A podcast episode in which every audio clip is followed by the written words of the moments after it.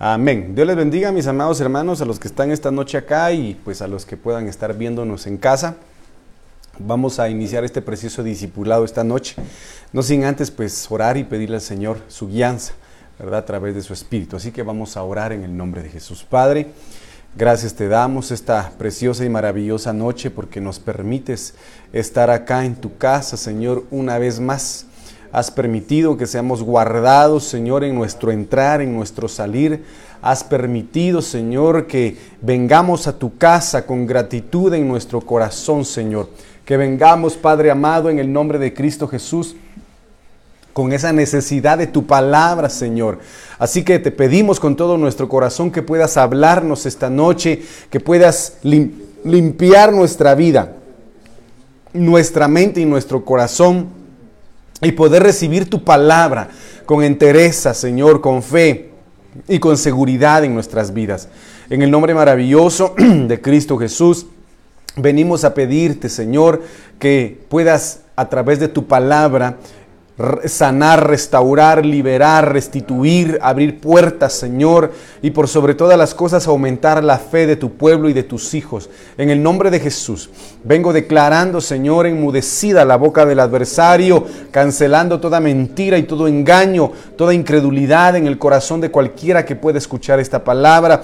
Vengo atando, ligando y enviando al abismo a todo espíritu inmundo, Señor, que pretenda estorbar la fluidez de tu palabra o toda ave de rapiña que pretenda Señor, robarse la semilla de tu palabra. Declaramos esta noche, Señor, libertad para recibir tu palabra y declaramos nuestras vidas cubiertas con la sangre preciosa del Cordero. En el nombre poderoso de Cristo Jesús, gracias por lo que has hecho, por lo que estás haciendo y por lo que harás. Gracias, Padre, por todo. En el nombre de Jesús. Amén, amén y amén. Bueno, mis amados hermanos. Eh, quisiera continuar pues con el tema que iniciamos el día domingo en relación, en relación de ahí buscar a Jehová. Sabemos perfectamente bien pues que lo platicamos el día domingo, ¿verdad? De que pese a que estemos en el mundo, la Biblia dice de que no somos de este mundo, no pertenecemos a este mundo.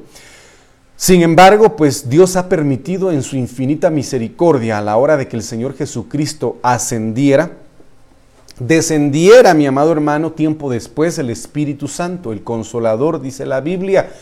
Sabemos también de que eh, únicamente a través del Espíritu Santo nosotros podemos tener esa fuerza de voluntad, ese poder que viene de Dios eh, y cumplir su voluntad y ser obedientes a su palabra, amado hermano. Cosa que el pueblo de Dios no tenía en el Antiguo Testamento porque únicamente estaban regidos por la ley.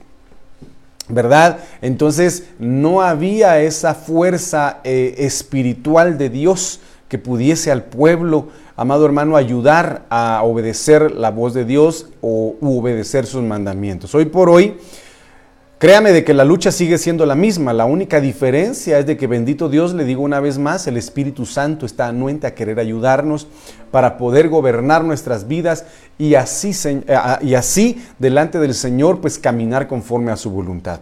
El día de hoy quiero continuar con este tema. Solo eh, el único eh, término que le cambié es convertíos y buscad a Jehová. Si bien es cierto, estamos en este mundo, todos los días necesitamos, eh, amado hermano, arrepentirnos o pedir perdón de nuestros pecados, porque todos los días de alguna manera fallamos delante del Señor. Si no es con pensamientos, con deseos, con palabras, amado hermano, en nuestro proceder, fallamos de muchas maneras. Y sabemos también lo que la palabra de Dios establece y dice, de que todo aquel que dice o que declare o que cree de que no ha pecado, hace a Dios mentiroso porque todos somos pecadores delante de la presencia del Señor. Sin embargo, como vuelvo a repetir, para eso el Señor derramó la sangre o permitió que la sangre de su Hijo amado Jesucristo fuera derramada en la cruz del Calvario. Para que por medio de ella nosotros podamos ser limpios, no solo por fuera, porque el Señor Jesucristo le dijo a los fariseos, fariseos hipócritas, ustedes parecen eh, eh, tumbas blanqueadas por fuera, pero por dentro el Señor se lo dijo claramente, ustedes son un sepulcro, sepulcro lleno de huesos, huesos secos y podridos. Entonces, por medio de la sangre del cordero, nosotros debemos pedirle al Señor que nos limpie por fuera y por dentro. Que limpie, mire qué tremendo es esto, lo más profundo de nuestras entrañas. Que, que, limpie lo más profundo de nuestra alma. Porque sabemos perfectamente bien lo que, lo que tiene que ir convirtiéndose al Señor es nuestra alma, que durante muchos, muchos años fue seducida, fue inducida, fue gobernada, fue sujeta amado hermano, subyugada a los deseos de la carne y a los deseos del príncipe de este mundo. No le hablo de este mundo porque este sistema se hizo al príncipe de este mundo, porque recuérdese que la tierra, obviamente, mi amado hermano, ha sido maldecida por Dios a causa del pecado. Si el pecado no hubiese eh, eh, tenido ninguna ah, influencia eh, sobre el hombre, la tierra jamás hubiese sido maldecida. Entonces, este es un sistema, el sistema que corrompe al mundo, a la, generación de esta humanidad. Entonces necesitamos de manera constante convertir, transformar, amado hermano, cambiar no solamente nuestra manera de pensar, nuestra manera de vivir completamente, y esto concierne, encierra a la manera de hablar. Nos cuesta mucho dejar la manera de hablar. Como por ejemplo, eh, lo decía hermano Sergio hace un momentito ¿ah? en relación a decir, eh, eh, darle gracias a Dios porque uno amanece vivo es algo precioso, ¿verdad? Sin embargo, a veces cuando nos preguntan, ¿y qué tal cómo está? Pues algunos dicen y responden, pues ahí más o menos, o jalando la carreta o eh, con problemas o qué sé yo, en lugar de declarar palabras de bendición para su vida o a veces cuando tendríamos que declarar palabras de bendición para nuestra vida, lo único que hacemos es incrementar lo malo, mi amado hermano, que el sistema del mundo maneja y, y declarar las palabras que yo ya le comenté. Entonces, en este sentido, Dios anhela que nosotros cambiemos todo en relación a, nuestro, a nuestra vida. Eh, no solamente costumbres, no solamente, amado hermano, eh, ciertas em, directrices humanas, sino también lo interno de nuestra alma y de nuestra vida. Entonces, en este sentido, el Señor nos habla en el libro de Joel capítulo 2, versículo 12. Este es un tema bastante extenso. Este versículo encierra un tema bastante extenso y bastante impresionante. ¿Por qué? Porque el Señor habla y dice, ahora pues, dice Jehová, convertíos. Y vuelve el Señor a decir ahora. Hay una situación bastante importante que el Señor le habla a Juan en el libro de Apocalipsis y le dice que le va a revelar le va a dar a conocer las cosas que deben suceder pronto y que se las debe dar a conocer a las iglesias, a las siete iglesias, mi amado hermano, que eh, pues están escritas en el libro de, ¿cómo se llama? En, en, el Nuevo Testamento, ¿verdad? En el libro de Apocalipsis. Entonces viene acá el Señor y dice, convertíos ahora, convertíos ahora. El Señor no, no da un lapso de tiempo, no da una pauta en relación a decir, si tú quieres, conviértete ahora. O si tú quieres, conviértete mañana. O conviértete el otro mes o la otra semana. No. Esto es imperativo, esto es urgente y esto es necesario para cada uno de nosotros como hijos de Dios. Convertíos ahora. Convertíos en este momento, en este instante. ¿Y por qué es tan urgente? ¿Por qué es tan, tan necesario? Porque si el Señor viniera en este momento, ¿cómo nos encontraría? Entonces, por eso yo vuelvo a la carga en relación a decir, mi amado hermano, que esta, esta, esta demanda que el Señor nos requiere, que el Señor nos pide en este momento, es imperativa. Es realmente necesaria para cada uno de nosotros. Y, y digo todos nosotros, todos nosotros desde el ministerio, desde los ministerios primarios, o sea, me refiero al apostolado hasta hasta el evangelístico, hermano, es necesario que nosotros nos convirtamos a la manera que el Señor desee, su manera de pensar, su manera de hablar, su manera de proceder, su manera de, su manera de amar, su manera de obrar, su manera de, de, actuar ante las adversidades. En toda circunstancia debemos convertirnos a Él, como el Señor se lo dijo a Jeremías, ¿verdad? No, se, no te conviertas tú a ellos, sino que ellos se conviertan a ti. Y en este caso, el pueblo se va a convertir a uno o la, o la gente que nos ve se va a convertir a uno cuando nosotros nos convirtamos al Señor. Entonces va a haber una conversión horizontal porque hay una conversión vertical. Nosotros vemos al Señor y como diría aquella alabanza preciosa que dice, Señor, yo quiero ser como tú, es lo mismo. El Padre el papá biológico, dice la canción, quiere ser como el Señor. ¿Por qué? Porque el reflejo es, horizontal después. Él vertical y es horizontal, porque su hijo quiere ser como Él. Entonces, en este sentido, el Señor nos habla y dice, convertíos ahora, convertíos ahora. Como cuando Elías le dice al pueblo, ¿hasta cuándo cabildaréis? Van a estar cabildeando, van a estar pensando, van a estar dudando a quién servirle si a Dios o a Jehová o a Baal. ¿Hasta cuándo van a estar dudando? Entonces, en este sentido, el pueblo o la iglesia de Cristo debe, debe analizar su corazón, debe sopesar su corazón, debe examinar, reflexionar en cuanto a su corazón. Y si verdaderamente, amado hermano, hemos estado evolucionando en una conversión y manifestando frutos dignos de arrepentimiento. Entonces el Señor habla y nos dice, convertíos ahora. Y ese ahora es ahora. Eh, convertíos a mí. Mire, pues qué específico es el Señor. Y vamos a verlo más adelante y vuelvo a contextualizar o a mencionar lo que platicamos el día domingo en relación a buscad primeramente el reino de Dios. ¿Por qué? Porque quiere decir de que hay otros reinos que quieren ejercer gobierno sobre la vida del hombre, sobre, nuestra vida, sobre nuestra mente. Y vemos, eh, vimos el reino de Og, y, se me olvidó mencionar el reino de Babilonia, el reino de Sodoma y Gomorra, el reino, mi amado hermano, de, lo vimos del reino de Saúl, el reino de, Jezabel, ¿verdad? Eh, eh, mencionamos el reino de la maldad, mencionamos el reino del pecado, en fin, hay varios reinos que el enemigo quiere ejercer, o mejor dicho, quiere imponer sobre la vida del hombre. Por lo tanto, aquí, aquí el Señor dice, convertíos ahora a mí. Oye, convertíos ahora a mí.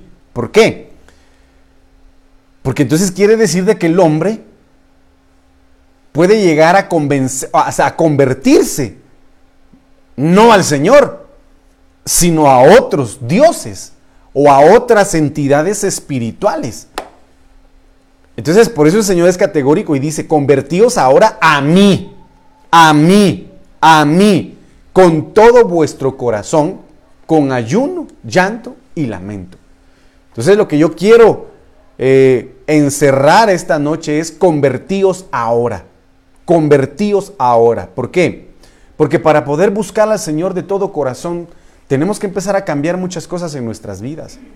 Tenemos que cambiar muchas cosas en nuestras vidas porque en definitiva el hombre, o mejor dicho la iglesia, se ha acostumbrado a servirle a Dios como según le parece en su humanidad y no según como el Espíritu Santo desea que se le busque a Dios. Vemos, por ejemplo, a, a, Enoch. Vemos impresionantemente cómo Enoch, sin tener leyes, los diez mandamientos, y sin tener básicamente un, un texto que manifieste y el Espíritu de Dios estaba sobre Enoch dentro de la Biblia, Enoch decidió agradar a Dios. Decidió complacer a Dios, caminar con Dios. Y nosotros que tenemos la palabra de Dios, y nosotros que tenemos la virtud del Espíritu Santo, nos cuesta. Sabiendo de que en la generación de, de, Enoch era una generación eh, prácticamente en la eh, recién salida del horno del pecado, por decirlo así, ¿verdad? Porque recién había caído el hombre. Y vemos la gran influencia de maldad con el asesinato de Abel. Hermano, o sea, el pecado estaba totalmente desatado, se le abrió la puerta y se metió de un solo. Sin embargo, vemos que no, como vuelvo a reiterar, no tenía leyes, no tenía mandamientos, no tenía estatutos, no tenía a un Espíritu Santo revelado como tal. Pero aún así, hermano, pudo agradar a Dios. Y nosotros que tenemos ahorita el paracleto de Dios, que tenemos ese abogado en el cielo llamado Jesucristo y que tenemos ese abogado aquí en la tierra llamado Espíritu Santo, que tenemos la palabra de Dios, que tenemos la gracia, que tenemos la bendición, que tenemos el amor de Dios, que tenemos esa libertad de acercarnos a Dios y clamarle a Padre a través de Jesucristo. estamos en una lucha impresionante por convertirnos a Dios como Él desea. ¿Pero por qué? Porque así el enemigo ha incrementado de una manera impresionante también el pecado sobre la mente del hombre y no digamos sobre la iglesia. Por eso el Señor habla y de manera imperativa, reitero, mi amado hermano, dice, convertíos ahora. La conversión debe ser ahora.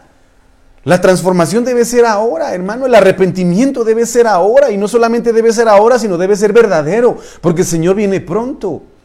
El Señor viene pronto, pero estamos aún cabildeando, estamos aún dudando, estamos aún, amado hermano, eh, eh, tibios en nuestro corazón, pensando, ¿será que le sirva a Dios con entereza o con profundo amor o no? Y eso es un peligro, eh, que, un peligro latente que el enemigo sabe, aprovecha para destruir al cristiano, al Hijo de Dios.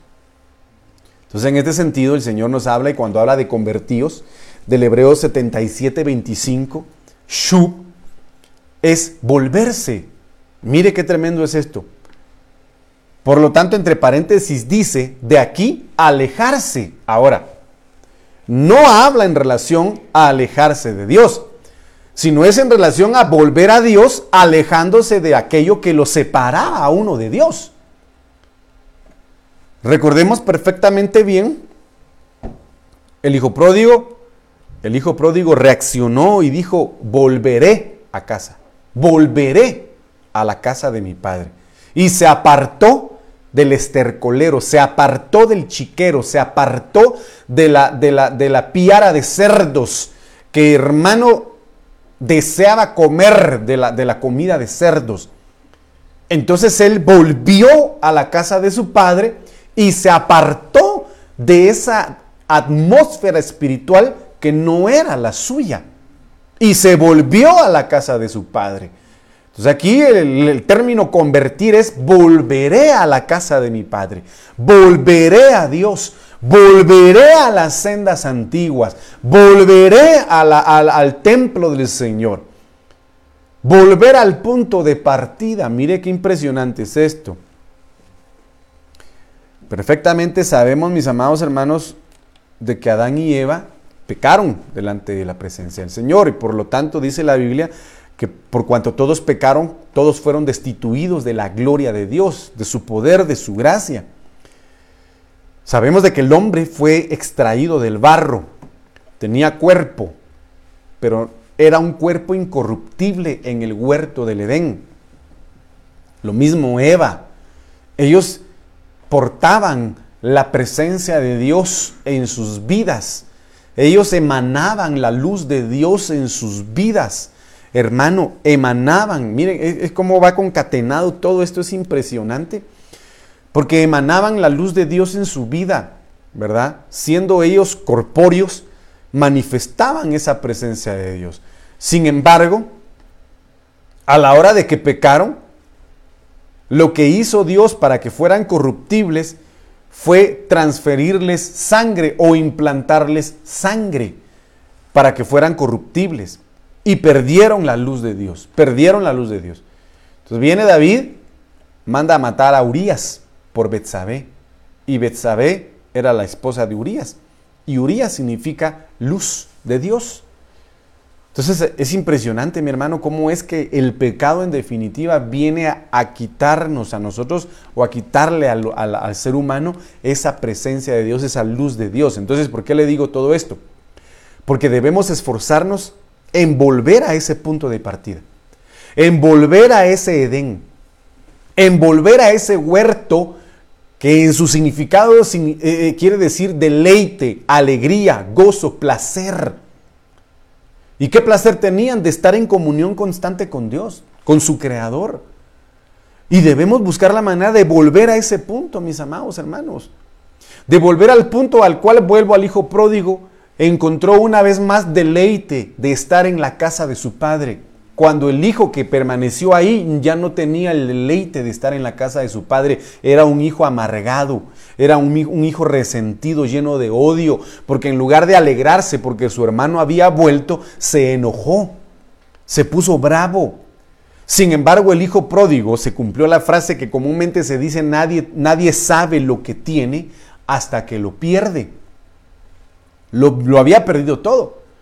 Pero cuando volvió a la casa, volvió a su punto de partida, volvió a disfrutar del amor de su padre. No habla de la madre, yo hablo solo del padre. ¿Por qué? Porque de nuevo pudo sentir ese abrazo caluroso de su padre, haciéndole misericordia. Entonces volvió a tener deleite. Volvió a tener deleite al volver a casa y tenemos que volver a ese punto de partida, mi amado hermano. Significa retirarse. Como se dice comúnmente en la guerra, ¿verdad? Hay que reconocer cuándo retirarse. Y yo creo que hoy es el momento y es el tiempo en el que nosotros debemos reconocer cuándo retirarnos. ¿Por qué? Porque cuando el hombre no quiere reconocer es porque hay orgullo y soberbia en su corazón. El orgullo, la soberbia y la altivez del pecado, mismos aspectos que se manifestaron en Luzbel allá en el cielo y que provocaron su rebelión, amado hermano, son los mismos aspectos que maneja el hombre, obviamente influenciado por ese espíritu luzbeliano, al no querer reconocer su, su posición como pecador. Entonces dicen, no, yo aguanto, yo voy a vencer este pecado y, y nunca lo vence y nunca sale de ahí.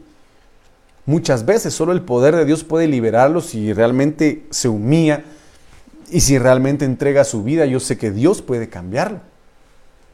Pero si de corazón, partido, hermano, está buscando a Dios, no va a poder ser libre en ese sentido. Entonces aquí es la cuestión radical, como vuelvo a la carga con el hijo pródigo, de decir, no, yo aquí no pertenezco, yo voy a volver a mi casa al punto de partida y tomó la decisión y volvió. Y obviamente ya no, pienso yo, ya no hizo lo mismo. Por lo tanto, implica un arrepentimiento, un cambio. Pero me llama la atención algo, porque convertir o convertíos significa corresponder. Cuando se habla de corresponsabilidad o de corresponder en este sentido, es una cuestión que se da entre ambas partes. Yo te doy y tú me respondes, tú me das. Pero nosotros, como yo lo mencioné el día domingo, lamentablemente nos hemos acostumbrado a ser de los cristianos asadones, a ser de los cristianos que solo quieren recibir, que solo quieren recibir, recibir, recibir, recibir, pero nunca dar, nunca dar, nunca dar. Exigir sus derechos, pero no cumplir con sus obligaciones. Y la pregunta es, ¿Estamos correspondiendo verdaderamente a ese amor tan profundo, eterno y maravilloso que Dios nos da? ¿Realmente lo estamos correspondiendo como debe de ser? Al punto de dar nuestra vida por el Señor porque ese amor fue manifiesto en la cruz del Calvario al entregar a Jesucristo su vida por nosotros. Entonces, si Él renunció a todo, a su poder en gloria, como lo manifiesta el libro de Filipenses capítulo 2, que siendo Dios no se aferró a tal cosa, ¿verdad? Sino que siendo Dios se hizo siervo. Siervo hasta la muerte, o prendió obediencia y obediencia dice hasta la muerte y la muerte de cruz. Entonces él, manifestó su amor y, y nos sigue amando. La pregunta que el Señor nos hace esta noche es, ¿verdaderamente estamos correspondiendo a ese amor? Pues cada quien debería responderse en su corazón. ¿Realmente estamos nosotros correspondiendo a ese amor? Entonces acá habla y dice que convertir es recapacitar. Pero también dice que es rechazar. Entonces, tenemos que pues, tocar este punto eh, eh, muy importante, ¿verdad? Muy importante. Cuando una persona no sabe corresponder al amor de Dios es porque realmente no le ama entonces ama más a, alguien y rechaza a, la otra persona. Por eso dice la Biblia, nadie puede servir a dos señores. Nadie puede servir a dos señores. O va a amar a uno y rechazar al otro, o visconversa, dirían algunos. ¿va? Pero esto es importante que lo consideremos. Porque si, no, porque si ciertas áreas de nuestra alma rechazan a Dios, entonces esas áreas de nuestra alma ¿Qué cosa o a quién están amando más? ¿O a quién está amando más, mejor dicho? ¿A quién está amando más? Y ese es, ese es el de, por eso el Señor dice, convertíos ahora a mí. Pero lo dice, con todo vuestro corazón y con toda vuestra alma. Bueno, eso lo dice más adelante, ¿verdad? Con toda vuestra alma. Pero aquí dice con todo vuestro corazón. Con todo vuestro corazón, porque el corazón es inmenso. El corazón está, está ligado al alma y el alma es inmensa. Ligada al alma la mente y la mente es inmensa. Es inmensamente grande. Entonces esto es muy importante que lo consideremos, mis amados hermanos, porque si queremos ser novia, si queremos ser arrebatados e irnos con el Señor, el Señor viene por una novia enamorada. No por una novia que, ah, ah sí me gusta, por ejemplo, ¿verdad? Me gustan tus ojos, pero no me gustan tus dientes torcidos. Es un ejemplo, ¿verdad? Que una, una novia le puede decir a un, patojo que tal vez no lo quiera tanto, ¿verdad? Es que sí me gusta, me gustan tus ojos, pero no me gustan tus dientes torcidos. ¿Verdad? Eh, me gusta tu perfume, pero cuando te quitas los zapatos, ¿cómo te apestan los pies? ¿Verdad? ¿Por qué le digo esto? Porque una persona enamorada no, no, no anda viendo qué cosas buenas tiene o qué cosas malas tiene. Como el Señor lo manifiesta en su palabra y dice, me la llevaré al desierto y le hablaré palabras de amor al oído. ¿Dónde enamora el Señor a la iglesia? ¿Y qué hay en el desierto? Escorpiones, culebras, tormentas, un sol abrasador. Lo que menos hay es agua. y ahí, se, ahí nos enamora el Señor. Pero si estamos enamorados, ¿verdad? Si estamos enamorados nos pueden llevar al, al aldea al jute, dirían algunos, y nos vamos. Y nos vamos. ¿Ah? No importa, el Señor lo que quiere es una iglesia profundamente enamorada. La pregunta es, ¿estás enamorado del Señor realmente? Otro enamorado que la Biblia nos menciona es Abraham. Dejó su comodidad, todo. Y otra que llegó a amar también fue Ruth. Porque la misma situación le dijo a Noemí, no me digas que me aleje de ti. a donde tú vayas yo iré. Donde tú mueras yo moriré. Y tu Dios será mi Dios. Cuando nosotros amamos, por ejemplo, bendigo a, mi esposa porque mi esposa estaba yendo a otra iglesia. Otra iglesia. Pero pues obviamente me amó. Y me la traje para acá. Y ya no me puso peros. No, que yo no voy a tu iglesia. No, no, no. El que ama, o mejor dicho, ella, en ese sentido que amó, me siguió. Y así tendría que ser. La novia sigue al novio. Pero una novia, una reina como Basti, que dice, no, yo, quiero, si querés, te vas a donde yo voy. Si querés, te vas a donde yo voy. Si no, no. Bueno, busquen otra reina. Y ahí apareció Esther. Si no queremos, hay siete mil detrás de ti, Elías no te sientas el único. ¿Verdad? No te sientas el único. Entonces, esto es importante que lo consideremos, mis amados hermanos. Como vuelvo a, como vuelvo a repetir, si hay ciertos aspectos de nuestra alma que rechazan ciertas demandas de Dios en nuestra vida y que son para bien, porque el Señor habla y dice, mis planes para ustedes son de bienestar, no de calamidad, son de vida y no de muerte. Entonces todo plan, toda palabra que sale de la boca de Dios para bendecir a su pueblo, obviamente va a ser para su beneficio. Incluso cuando las cosas se parezcan obscuras o negras, Dios siempre obra. Dios siempre trabaja de la mejor manera para su pueblo. Pero todos esos aspectos, si los rechazamos, como se lo dijo Dios, como se lo dijo Job a su mujer, ¿no vamos nosotros a agradecerle a Dios o a alabar a Dios solo cuando Él nos tuvo bien? Se lo dijo, ¿verdad? ¿Acaso no vamos a darle gracias o alabarle también cuando Él quitó las cosas? Si Dios dio o Dios quitó, alabado sea su nombre. Pero solo estamos, aleluya, gloria a Dios, y gozosos y felices cuando nos va bien en todo. Y ahí sí, Señor, yo te amo, yo te bendigo y yo te sirvo con júbilo, con ganas y, felices. Pero cuando están las pruebas, no, Señor, ahí sí, perdóname, pero ya no quiero servirte, ya no quiero ir a la iglesia, ya no quiero orar, ya no quiero leer la Biblia, ya no quiero tu amor, ya no quiero nada, me está yendo mal. Ah, entonces no le amas de todo corazón y tu amor es condicional. Como cuando una mujer es interesada, es cae mal. ¿verdad? La mujer interesada, la que está con un hombre solo por interés. Como diría alguien por ahí, yo solo estoy buscando a alguien que me mantenga. ¿Verdad? Una mujer así no vale la pena. Una mujer así, perdóneme, no vale la pena porque va a ser como la mujer de Job. ¿Qué le dijo? Maldice a tu Dios y morite, mano. A mí ya me, me vales 20 pesos, le dijo. Ya no me importa tu vida. Maldecía a Dios y morite. Entonces estaba con Job solo por interés. ¿Verdad? Y nosotros no debemos ser así. Nosotros no debemos estar buscando a Dios por interés. Nosotros debemos buscarle a Él primero porque nos amó a nosotros. Antes que nosotros le amáramos a Él, nos amó primero. Nos amó primero. Hermano, entonces convertirse es rechazar, pero no rechazar a Dios, sino tenemos que aprender a rechazar lo que un día nos separó de su presencia. El pecado, cualquier eh, eh, dimensión de pecado. Eh, amén. Entonces mire pues lo que dice acá en Deuteronomio. Deuteronomio 4:29 dice, pero si desde ahí buscas a Jehová, tu Dios, lo hallarás.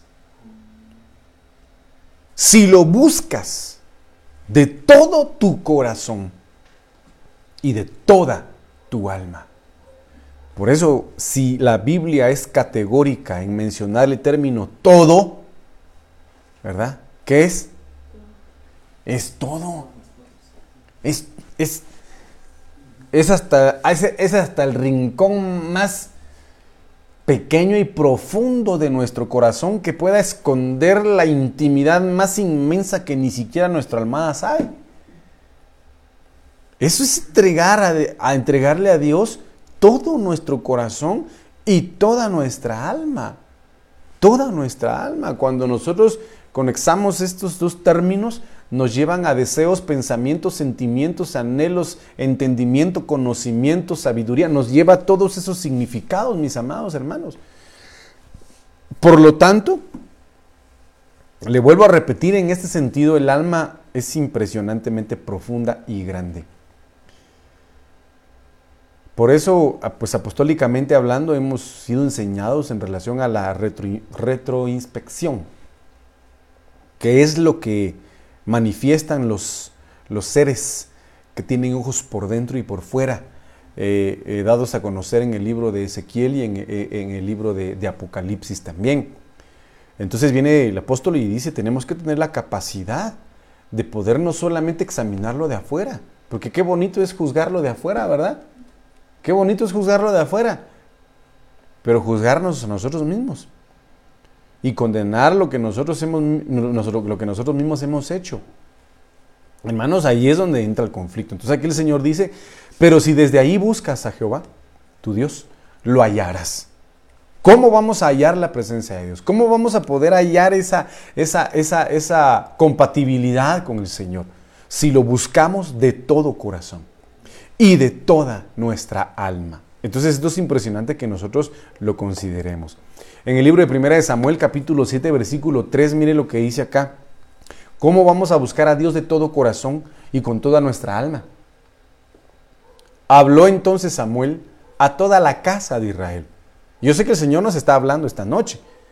Habló entonces Samuel a toda la casa de Israel, diciendo, si de todo vuestro corazón os volvéis a Jehová, os, os convertís a Jehová, quitad entre vosotros los dioses. Mire qué tremendo es esto. Quitad entre vosotros los dioses ajenos y Astarot. Dedicad vuestros corazones a Jehová y servidle solo a Él. Y Él os librará de manos de los filisteos. Entonces aquí hay, aquí hay algunos aspectos muy importantes. Número uno, queremos entregarle a Dios todo nuestro corazón. Amén. Yo lo anhelo con todo mi corazón. Con todo, mi, con todo, con todo deseo, hermano, necesito hacerlo. ¿Qué tenemos que empezar a hacer? Quitar quitar, quitar y quitar. Hoy por hoy, que la humanidad está sumida, mi amado hermano, en, muchas, eh, ¿qué le diré yo? Puertas de contaminación. Puertas de contaminación hay un montón. Puertas de contaminación hay un montón. Hay un montón, hermano. Como por ejemplo, hay una, hay una serie animada que Disney eh, ha publicado que se llama The Little, la pequeña demonio. ¿Ya viste el anuncio? Sí, La pequeña demonio. ¿De qué trata esa caricatura? De que el diablo embarazó a una mujer. Y la mujer dio a luz a, a una niña que le dicen el anticristo. ¿Verdad? Pero esta niña como que es instruida por su por el diablo, pues, porque su papá. Y le empieza a enseñar que no debe sentirse mal por todo lo malo que hace, porque ya es parte de la naturaleza del sistema en el mundo. Entonces ella empieza a tener interacción con demonios, empieza a llevar a cabo pues cosas malvadas, Y es impresionante cómo el diablo, hermano, quiere despedazar la vida de los niños. Obviamente, lo que quieren es instruirlos. Instruirlos a niveles, hermano, impíos, depravados y perversos, pero no es de extrañarse. Porque la Biblia dice de que los últimos tiempos serán como en los tiempos de Sodoma y Gomorra. Y vemos en los tiempos de Sodoma y Gomorra cómo desde el más pequeño hasta el más anciano querían tener relaciones sexuales con los ángeles, con los visitantes de Lot. Entonces la perversión era a toda escala, a todo nivel. Puertas de contaminación impresionantes, mis amados hermanos. Y obviamente, a raíz de ello fue que Dios destinó a, esa, a esos lugares para la destrucción. Entonces, es necesario, usted dirá, pastor, pero eso es para los güiros. Bueno, está bien, es para los güiros, para los jóvenes, para los niños. Pero qué cosa Dios anhela que quitemos de nuestros corazones que se han constituido en dioses, en dioses ajenos. Y que no ha permitido, como le dije hace un momento, que le dediquemos con entereza nuestro corazón al Señor. ¿Qué son esas cosas, mis amados hermanos? Pues cada quien podrá saberlo desde lo más profundo de su corazón. Cosas que quizá en la intimidad haga, aparentemente donde nadie los ve. Pero es necesario que nosotros como hijos de Dios nos volvamos al Señor nos volvamos al Señor de una manera impresionante, mis amados hermanos, y que Dios nos ayude por medio de su Espíritu Santo a ser libres, por medio de la sangre del Cordero. En determinado momento habían tres mujeres haciendo evangelismo en un, en un parque y estaba sentado un brujo en una banca fumándose su puro. Y estaba ahí, no le estaba diciendo nada, ni estaba haciendo nada. De plano las mujeres lo conocían y le dijeron, hijo del diablo, arrepiéntete. Hijo del diablo, deja de hacerle daño a la gente. Y empezaron a insultarlo y empezaron a decirle un montón de cosas. Entonces el hombre levantó el rostro y agarró a una de la mano. Y la vio, las vio a los ojos y les dijo, ya terminaron de decir todo lo que tenían que decir. Entonces las mujeres le dijeron que ya, bueno, a, la que agarró de la mano le dijo, tú, ¿por qué me dices a mí hijo del diablo? ¿Acaso tú no te andas acostando con, con este, con este, con este, con este y con este? Y eres una adúltera. ¿Y tú, acaso tú no eres una rebelde en tu casa que ni a tu marido le haces caso, lo insultas y le, le, sacó todo? Y a la otra le dijo, ¿y tú le robas dinero a tu papá? Entonces miren hermanos, por eso lo platicábamos en relación a lo que el Señor establece y dice, ahí viene el príncipe de este mundo y yo no tengo nada que le pertenezca a él. Él no tiene ningún poder sobre mí. Él no tiene ningún derecho sobre mí. ¿Por qué? Porque el corazón del Señor Jesucristo estaba totalmente entregado al Padre. Y por eso les digo, o sea, les menciono, una vez más en relación a cómo trabaja el enemigo. Cómo nosotros vamos a inhabilitar al enemigo resistiéndolo. Resistid al diablo y él huirá de vosotros. Pero él trabaja en base a la observación. en base a lo que nosotros decimos, en base a lo que nosotros hacemos, en base a lo que nosotros miramos. Nosotros estamos viendo a la puerta, el diablo está, mire, ¿a dónde está viendo este? ¿A dónde está viendo este? Por eso dice, quitad entre vosotros los dioses ajenos. Y Astaroth. Dedicad vuestro corazón a Jehová, hermano. Yo lo bendigo con todo mi corazón para que su corazón esta noche sea marcado por medio del amor de Cristo, de la sangre del Cordero y que su corazón enteramente sea entregado al Señor, hermano, en el nombre de Jesús. Por eso el Señor en el libro de Proverbios habla y dice, Hijo mío, dame tu corazón. Y servidle solo a Él. Vuelve el Señor a ser categórico. Buscad primeramente el reino de Dios. ¿Por qué? Porque hay otros reinos. Convertíos hoy a mí. ¿Por qué? Porque puede, el hombre convertirse no al Señor, sino a otras cosas. Y que dice acá, dedicad vuestro corazón a Jehová y servidle solo a Él. ¿Por qué? Porque el hombre puede llegar a servir a otras cosas. Y Él los librará. Entonces aquí hay una consecuencia, hay un mandato con promesa también. Dedicad vuestras vidas al Señor, vuestro corazón, quitad los dioses y van a ser librados. Va a haber liberación, va a haber libertad, va a haber redención, va a haber una, una, una manifestación de Dios impresionante sobre su pueblo. Pero quitemos de nuestro corazón lo que a Él no le agrada. Lo que a Él no le agrada y dediquémonos. Dediquémonos a servirle solo a Él. Nada más. ¿Me dice amén?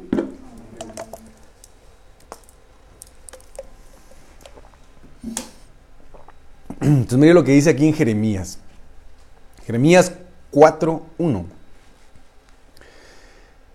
Si te has de volver, Israel, dice Jehová. Mire cómo el Señor de nuevo manifiesta categóricamente. Si te has de volver, Israel, dice Jehová. ¿Qué dice ahí? Vuélvete a mí. Qué tremendo. ¿Sabe qué? ¿Sabe qué, me, qué, qué quiere decir esto? ¿Sabe qué quiere decir esto? De que el Señor escucha de su pueblo y le dice, Señor, Dios, me voy a volver a ti. Pero en esa vuelta de querer volver, se le cruza a un Dios por el camino y ya no resulta volviéndose al Señor. Entonces le promete al Señor y le dice, yo te voy a buscar, Señor, pero después ya no lo hace. Entonces dice, si te has de volver Israel, dice Jehová, vuélvete a mí, vuélvete a mí. Si quitas de delante de mí tus abominaciones y no andas de acá para allá. Entonces, esto es importante considerarlo. Si no andas de acá para allá. Por cuanto no eres frío ni caliente, sino que andabas de aquí para allá y te constituiste en un tibio, yo te vomitaré de mi boca. Eso lo dice el Señor. Entonces, por eso veíamos en relación a la palabra convertirse, es arrepentirse, es recapacitar y es rechazar. Y esto es importante. Importante que nosotros lo consideremos porque, hermanos, como les dijera yo,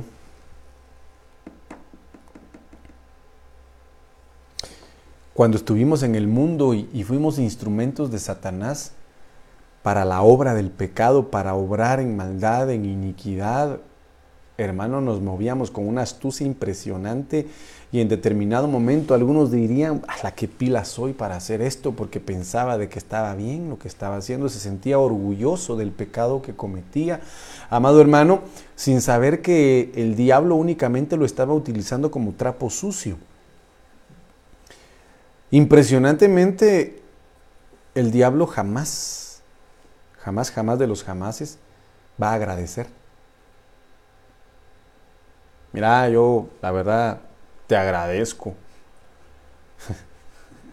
Porque pues vos eras una influencia tremenda con tus cuates y mira cuántos perdidos hay por tu culpa.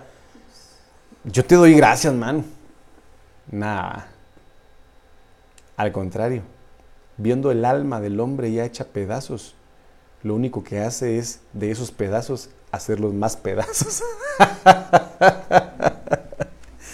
qué le digo esto?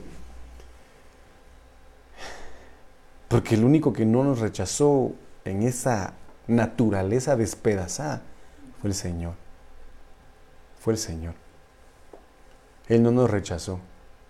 En el mundo tuvimos rechazo, tuvimos odio, tuvimos resentimiento, tuvimos amargura, tuvimos un montón de cosas que provocaron dolor en nuestra alma.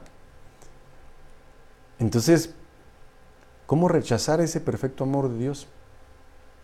No tendríamos por qué, pero sí tendríamos que rechazar al pecado, al enemigo que se levanta muchas veces. Entonces por eso el Señor dice, vuélvete a mí, volvámonos al Señor. Convirtámonos al Señor, volvámonos de todo nuestro corazón, quitemos de nuestras vidas ya, ya, ya, ahora lo que a Él no le agrada. Y vamos a ver su salvación en nosotros, vamos a ver una bendición impresionante, mi amado hermano, en cada una de nuestras vidas. Entonces aquí en el libro de Jeremías 3.12, una de las causas por las cuales el pueblo no puede convertirse al Señor. Jeremías 3.12 dice, ve y proclama estas palabras al norte y di, regresa. Mire qué es lo que dice el Señor acá. El Señor habla y dice, regresa, infiel Israel, declara el Señor. No te miraré con ira, porque soy misericordioso, declara el Señor. No guardaré rencor para siempre. Ahora, la situación que hace que un pueblo no se convierta verdaderamente al Señor es la infidelidad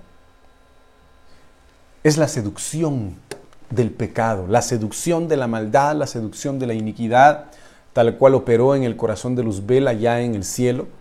Fue seducido por la maldad, fue seducido por la iniquidad y por lo tanto la infidelidad empezó a germinar en su corazón, amado hermano, siéndole desleal al Señor. Entonces, en este sentido, cuando nosotros nos vamos a la palabra infiel, del hebreo 898, bagad,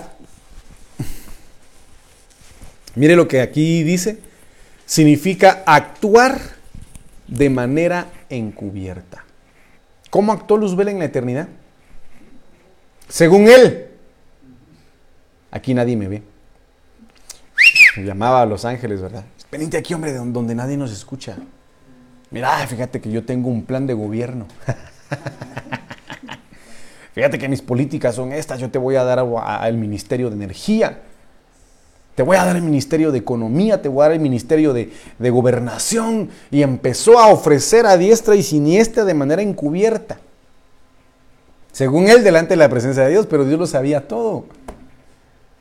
Dios lo sabía todo y no detuvo, no, no detuvo el plan de Luzbel porque Dios permitió que, que, fueran contaminados los contaminables, ¿verdad? Los que, eran, los que eran ya contaminados desde su naturaleza, Dios permitió que, que fueran arrastrados. Pero dice que un infiel actúa de manera encubierta. Qué tremendo es esto. Por eso le digo, desde lo más profundo del corazón debemos destapar y sacar a la luz aquello que a Dios no le agrada por mucha vergüenza que cause, como cuando aquel en el libro en el libro de Levítico que resultaba siendo leproso tenía que gritar a los cuatro vientos, "Soy leproso." Soy leproso. Esto implica o va concatenado en relación a lo que dice el libro de Proverbios, aquel que no confiesa su pecado no prospera. No prospera. Simple y sencillamente. Entonces viene el Señor y dice, debemos de, dejar de actuar de manera encubierta. Un infiel es un desleal. Esto es impresionante, de verdad. Como cuando el apóstol enseñó en estas, en estas últimas prédicas en relación a de que muchos pastores han sido traicionados. Han sido traicionados, abandonados por las ovejas, hermano, y, sin embargo él dice, pero no es la primera vez que te traicionan, va. ¿Y la obra se detuvo? No, sí, yo la obra, pues. Pero dice de que infiel es desobedecer. Y créame, si nos cuesta obedecer a las autoridades terrenales, ¿cómo pretendemos obedecer a la autoridad que no vemos? Y eso es así definitivamente. Como lo establece desde el otro punto de vista. Si no amamos al que vemos, ¿cómo pretendemos amar al que no vemos? Entonces la infidelidad va muy ligada a la desobediencia. Esto es, esto es tremendo. Por eso la Biblia habla en relación a hay generaciones o hay hijos que maldicen a sus padres. Hay hijos que no honran a sus padres.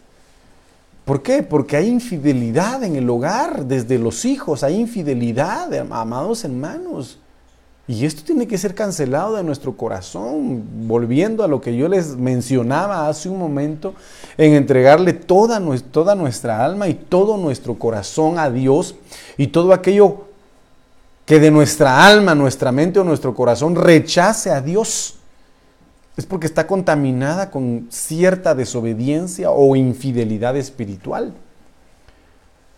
Entonces, la infidelidad va ligada con la desobediencia, con el engaño.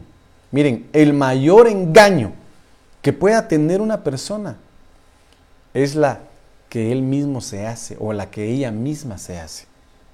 O sea, puede engañar a todo el mundo, pero que una persona viva engañada a sí misma, o sea, que, se, que, que, que crea que está bien, pero no está bien. Es el peor engaño que se pueda tener. Ese es el peor engaño que se pueda tener, mis amados hermanos. Infidelidad es menospreciar, es ser rebelde, es traicionar.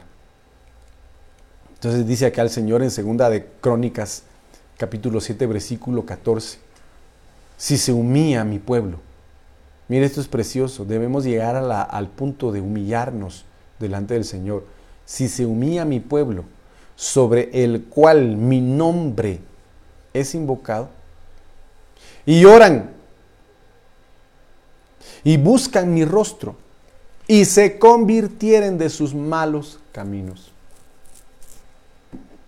Entonces yo iré desde los cielos, perdonaré sus pecados y sanaré su tierra. Entonces el Señor dice, convertíos hoy a mí. Vamos a ser librados y vamos a ser perdonados. Vamos a ser sanados delante de la presencia del Señor. Pero es necesario humillarse delante del Señor. Primera Timoteo 4.1. Aspectos que, que, provocan la infidelidad en el corazón del cristiano. ¿Qué escuchamos? ¿Qué estamos siendo o por quién estamos siendo enseñados? Pero el Espíritu dice claramente que en los últimos tiempos, algunos, mire, gracias a Dios y espero que usted esté dentro de todos los que están fuera de este grupo, porque dice algunos, no todos, ¿verdad? Espero que seamos de los no todos. Pero dice, algunos apostatarán de la fe. Pero ¿cómo van a ser infieles? ¿Cómo van a apostatar? ¿Cómo apostató Eva? Escuchando a Satanás. ¿Cómo van a apostatar muchos? Escuchando a espíritus engañadores y a doctrinas de demonios. Entonces, no hay solo una doctrina, hay doctrinas de demonios. Había, habría que ver cuáles son esas doctrinas. Yo sé y puedo decir de que uno de los mayores tutores que pueden existir o que puede existir en estos últimos tiempos es el teléfono. Usted se va a Google, Google le busca, usted se va a YouTube, YouTube le muestra, pero uno de los mayores tutores en los niños y en la juventud del día de hoy son los dispositivos, son los teléfonos. Y también en los adultos. Porque hay, amado hermano, como lo que se platica ya el día de hoy, demonios cibernéticos que vienen a hablarle al, hombre, a la mujer. TikTok, Instagram, Facebook, todas estas plataformas tienen voces, tienen voces, tienen voces. Y están hablándole al hombre, están hablándole al hombre, seduciéndolo, queriendo engañarlos, queriendo engañarlos, pero si lo que estás viendo no está malo, porque tú no solo estás viendo, no estás haciendo nada. Solo estás viendo. Entonces van a ser engañados, muchos van a ser engañados a través de estas circunstancias y a doctrina de demonios. Esto es tremendo, porque hay cierto grupo de personas, no sé dónde se encuentran exactamente, me imagino que tal vez en Estados Unidos, pero dice que hay un grupo de personas que pagaron miles de dólares para ser eh, preservados en cápsulas de nitrógeno y que tienen enfermedades terminales. Están ahí congelados, no están muertos, están congelados, como que fuera de película, ¿va? Están congelados y están esperando a ser despertados para cuando la ciencia haya avanzado tanto y hayan encontrado la cura para las enfermedades que ellos tienen. ¿Cuánto pagaron? Saber. ¿Pero por qué le digo esto? Porque el hombre está jugando a ser Dios, a querer ser eterno. ¿Verdad? Como se lo dijo el diablo a Eva, si tú comes de ese fruto, no te vas a morir. Vas a ser eterna como Dios. Entonces, tenemos que tener cuidado de qué escuchamos, porque lo que escuchemos va a adoctrinarnos, va a formarnos, va a enseñarnos cómo vivir bien o mal. Así de sencillo. Como dice la frase común, el que anda entre la miel, algo se le pega. Entonces tenemos que tener mucho cuidado para que nuestro corazón no incurra en infidelidad de qué escuchamos. Y obviamente se manejan no solamente los oídos, sino los cinco sentidos. ¿Qué vemos? La ventana del alma son los ojos, los oídos que escuchamos, porque hay espíritus que susurran, espíritus engañadores. Nuestras manos pueden palpar. Recordemos de que una persona cuando es violentada sexualmente hablando, su cuerpo es violentado y automáticamente su alma es marcada. ¿Verdad? Entonces, que olfateamos o qué sé yo, todos los cinco sentidos, mis amados hermanos, pueden llegar a marcar muchas veces el alma del hombre. Entonces, en este sentido, tenemos que pedir, pedirle al Señor que ora de nuestros oídos, a manera de que la única voz que escuchemos sea la del Espíritu Santo. Sea la del Espíritu Santo, mi amado hermano, como dice la palabra de Dios, el Espíritu y la novia dicen ven, dicen ven. Entonces, están unidos los dos, el Espíritu y la novia diciendo, ven Señor Jesús. Ay, aquí es otra situación que yo siento que me voy a quedar acá y mañana continúo en el nombre de Jesús, pero mire lo que dice Mateo 16, 21 al 23. Desde entonces comenzó Jesús a declarar a sus discípulos que le era necesario ir a Jerusalén y padecer mucho a manos de los ancianos, de los principales sacerdotes y de los escribas, y ser muerto y resucitar al tercer día. Entonces Pedro, tomándolo aparte, comenzó a reconvenirlo, o a querer convencerlo, pues, diciendo, Señor, ten compasión de ti mismo. Mire qué tremendo es esto. En ninguna, en ninguna manera esto te acontezca. Pero él, volviéndose, dijo a Pedro, quítate delante de mí, Satanás. Me eres tropiezo. Mire, esto es importante que nosotros lo consideremos. Me eres tropiezo. Porque no pones la mira o no pones la mirada o no pones tu mente en las cosas de Dios, sino en las de los hombres. Cuando anteriormente Pedro le dijo, eres el Cristo, el Salvador, porque Cristo significa Salvador. Eres el Cristo, el Hijo del Dios viviente. El Espíritu se lo reveló a Pedro. Pero ya en un ratito, en cuestión de segundos tal vez, la mente de Pedro se volvió a, las cuestiones del mundo, porque el diablo está ahí, hablando y susurrando. Y este, es, solo estos versículos es un tema impresionante, mis amados hermanos. Pero la iglesia va a empezar a ser fiel plenamente al Señor, poniendo su mirada en las cosas de Dios, y no en las del mundo, y no en las de los hombres. Todo aquel que que le diga a usted o le dé a conocer comentarios de, por ejemplo, mira, no vayas a la iglesia todos los días, qué cansado. No vayas, no, qué cansado, no vayas. Solo iglesia, solo iglesia, no vayas, qué cansado. El diablo le está hablando. El diablo le está hablando. Podrá sonar muy fuerte, no importa si es el esposo, la esposa, el hijo, la hija, el compadre, la comadre, o qué sé yo, pero es el diablo el que le está hablando. Porque aquí el Señor no habla y dice, Quítate de aquí, Pedro, le dice. No le dice así, va. Quítate delante de mí, Satanás. Entonces todo aquel que le diga a usted, deje de servir, deje de ir a la iglesia, deje de danzar, deje de cantar, deje de orar, deje de leer la Biblia, deje de hacer esto para la iglesia, el diablo es el que le está hablando. El diablo. Así de sencillo. No hay otra forma, no hay otra explicación, no hay otra manera de darlo a conocer que esa. Y es una realidad. ¿Verdad? No importa quién sea.